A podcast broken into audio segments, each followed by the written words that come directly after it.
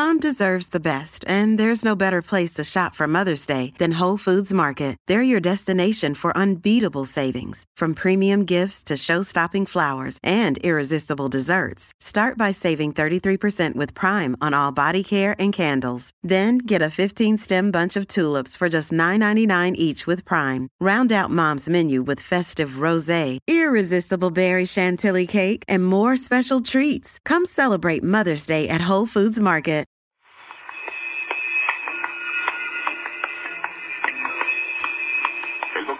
Un pequeño crecimiento rojizo en una abrasión del cuello y como el paciente trabaja con aislantes, calcula que el ardor y picazón pueden ser causados por alguna astilla de fibra de vidrio alojada en la piel. Con un escalpelo, hace un pequeño corte en la lesión sin encontrar secreción alguna.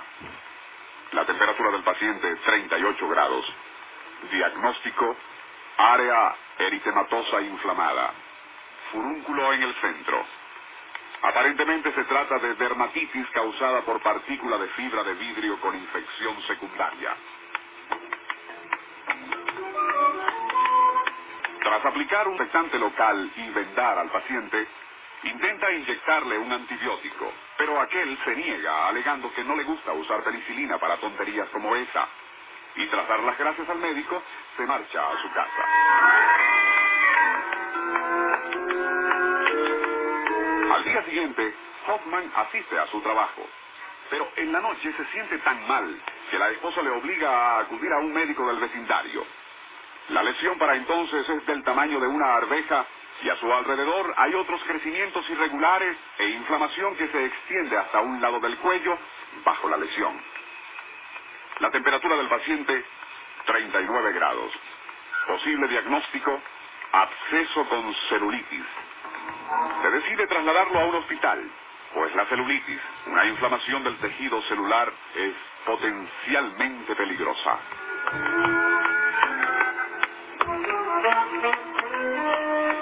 Hoffman no lo sabe, por supuesto, ni los médicos tampoco. Pero en dos días estará muerto. Víctima de un insólito y arcaico enemigo del hombre que los médicos no supieron reconocer sino hasta que fue demasiado tarde.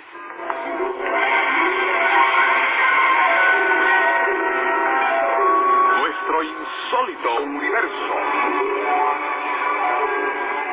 Cinco minutos recorriendo nuestro mundo sorprendente.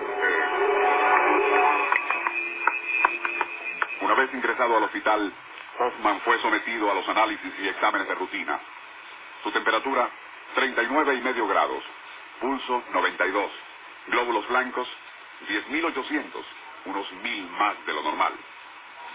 Se le prescribió inmediatamente inyección intramuscular de 500 miligramos de cloranfenicol, un antibiótico, seguido a intervalos de 6 horas por dosis orales de 250 miligramos. Al día siguiente, Hoffman se sintió mucho mejor, tanto así que pidió ser dado de alta. Al examinársele de nuevo, los médicos constataron que, a pesar del aparente bienestar, su situación seguía siendo crítica. Ahora la lesión sugería la posibilidad de que fuese erisipela. Le fue intensificado el tratamiento administrándosele un millón de unidades de penicilina por vía intravenosa, más un gramo de cloranfenicol. Además se añadió a lo anterior una dosis de apoyo de mil centímetros cúbicos de solución glucosa al 5%.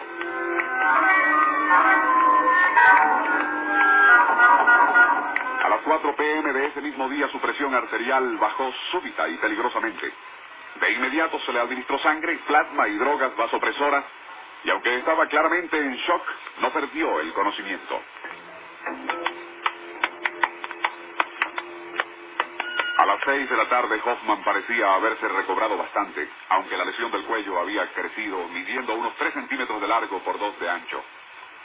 Al ser consultado un especialista, este confirmó el diagnóstico inicial, absceso con celulitis.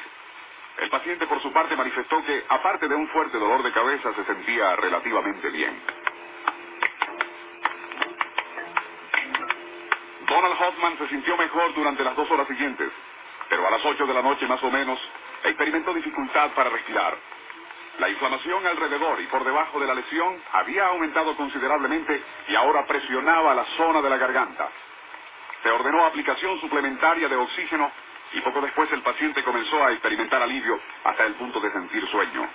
Poco después dormía profundamente y así se mantuvo durante dos o tres horas.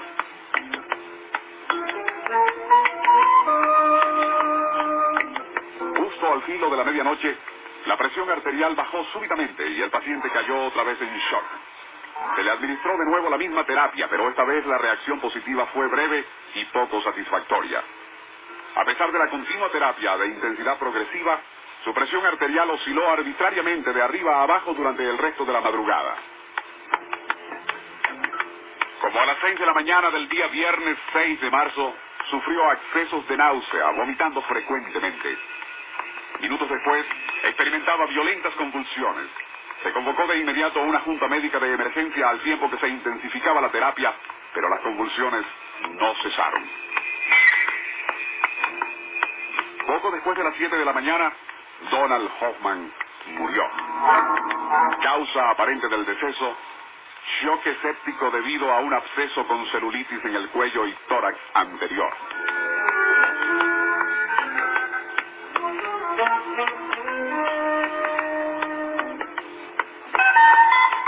Debido a las poco usuales características de su deceso y a las extrañas circunstancias que rodeaban a la lesión del cuello, las autoridades sanitarias ordenaron una autopsia, así como un detallado examen del crecimiento, el cual fue hecho por el doctor Evan Smith, bacteriólogo del Hospital Christ.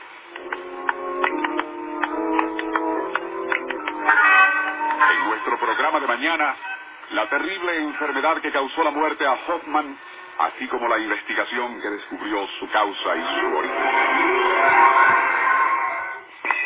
El martes 9 de marzo, cuatro días después del deceso de Donald Hoffman, por un supuesto absceso con celulitis en el cuello, C. Aidan Cockburn, comisionado del Departamento de Salud de Cincinnati, recibió una llamada telefónica. Era del doctor Evans H. Smith, bacteriólogo del Hospital Christ, quien tras relatarle las curiosas circunstancias de aquella muerte, le informó que al examinar las planchas con cultivos tomados de la lesión furuncular, se había encontrado con algo increíble. Tales cultivos mostraban todas las características del anthrax.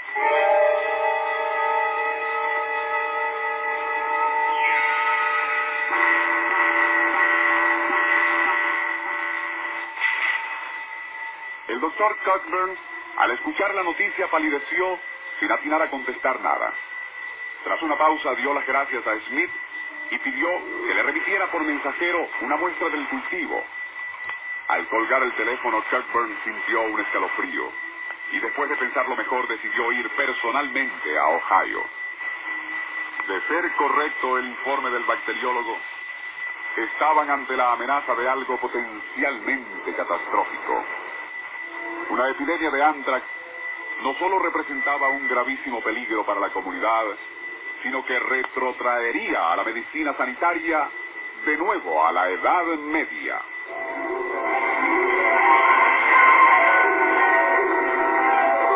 Nuestro insólito universo.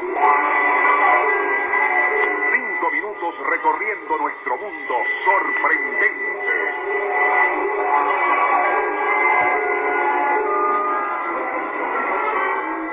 El anthrax afecta principalmente a los animales, pero el hombre es también susceptible a esta enfermedad que ocupa lugar único en los anales de la medicina. Fue por medio del anthrax que Robert Koch, en 1876, produjo la primera prueba de que un microorganismo específico es la causa de una enfermedad específica.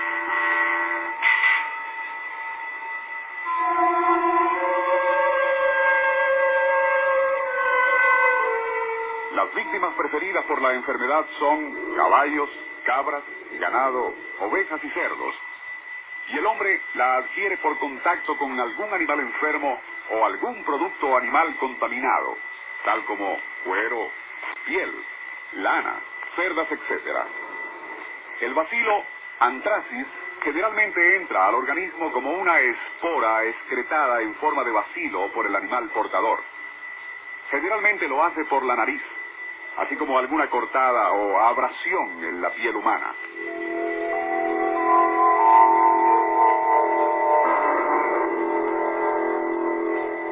El poeta Virgilio, en insólita anticipación de dos mil años, alude al antrax y sus efectos en un pasaje de su obra Geórgicas, detallando sus síntomas, contagio y control. Sería solo 1300 años después cuando los tratados de medicina incluirían al antrax, junto con la lepra, epilepsia y sífilis, entre las peores plagas contagiosas que afectan a la humanidad. Sin embargo, aún en fecha tan reciente como el siglo XVII, cuando una pandemia en el sur de Europa mató a más de 600.000 personas, la única prevención contra la enfermedad consistía en enterrar el cuerpo del animal afectado, aunque se cometía el trágico error de conservar la piel del mismo o su lana para aprovecharla, exponiéndose desde luego al inmediato contagio.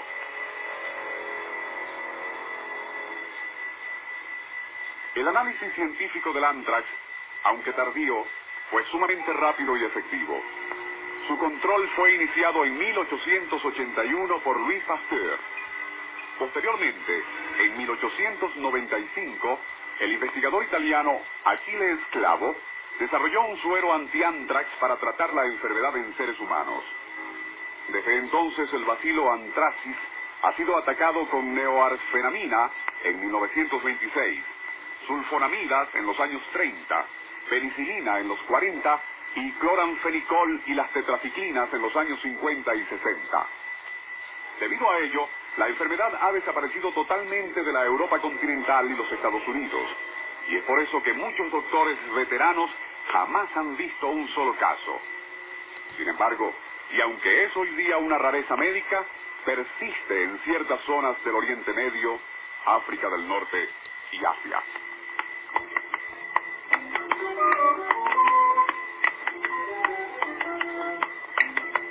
Inmediatamente que el caso de Donald Hoffman fue declarado oficialmente como infección por bacilo anthracis, se inició una extensa y cuidadosa investigación con el fin de localizar la fuente de contagio.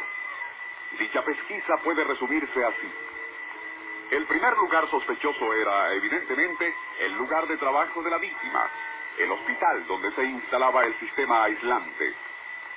Uno de los materiales empleados utiliza como materia básica una combinación de fieltro y cerda animal. Esto dio la primera pista, y tras un concienzudo y laborioso proceso de análisis y eliminación, lograron descubrir que parte de un cargamento de cerda animal adquirido por el contratista encargado de los trabajos en el hospital arrojaba inequívocos indicios de estar contaminado por el vacilo del anthrax.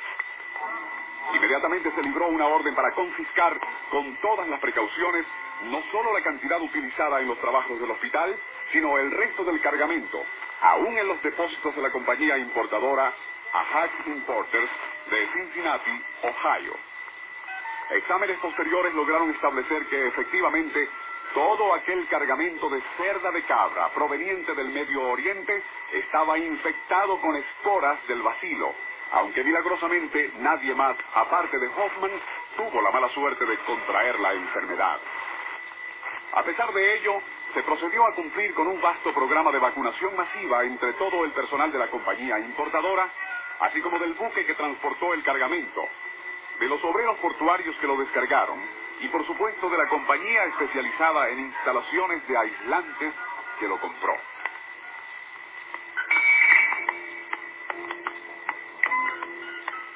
Aparentemente, las estrictas medidas sanitarias fueron exitosas pues en los 10 años transcurridos desde entonces no se repitió el triste caso de Donald Hoffman. En retrospecto, tampoco se puede achacar culpabilidad o negligencia a la profesión médica, pues, tal como mencionamos antes, muchos doctores en Europa y las Américas jamás han visto o tratado ningún caso de anthrax. Es, como dijo el doctor Herman Gold, especialista en anthrax del Hospital Chester de Pensilvania, las probabilidades de que algún médico haga un diagnóstico precoz del anthrax está directamente relacionado al índice de suspicacia de ese mismo médico.